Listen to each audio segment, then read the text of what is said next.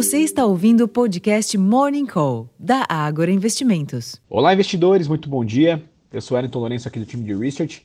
E a última sessão desta semana é de sinais mistos no exterior.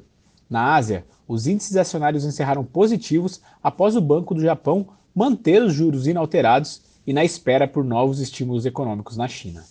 Na Europa, as bolsas mostram algum apetite nesta manhã, apoiadas na desaceleração da inflação ao consumidor da zona do euro no mês de maio, que ficou em 6,1% na leitura dos últimos 12 meses, ante 7% na leitura de abril.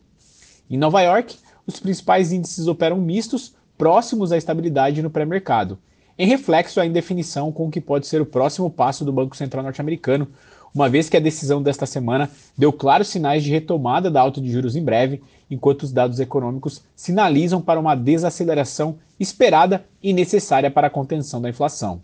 Em outros mercados, o dólar opera levemente positivo, frente a outras divisas fortes, ao passo que o petróleo tem leve queda após forte alta na véspera.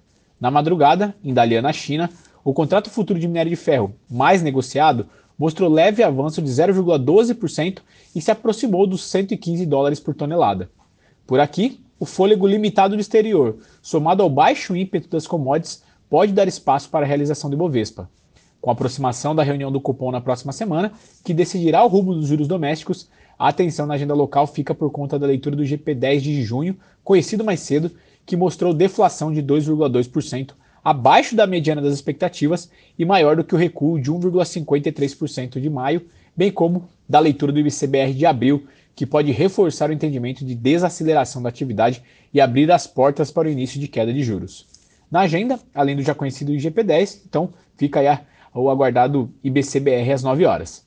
Nos Estados Unidos, o diretor do Fed, Christopher Waller, participará de evento pela manhã, enquanto a Universidade de Michigan divulga o índice de sentimento ao consumidor americano preliminar de junho e as expectativas de inflação de 1 e 5 anos às 11 horas da manhã. Durante a tarde, é esperado o relatório de postos de petróleo em operação no país. Bom, pessoal, esses são os destaques para esta sexta-feira. Eu vou ficando por aqui. Desejo a todos um excelente dia e bons negócios.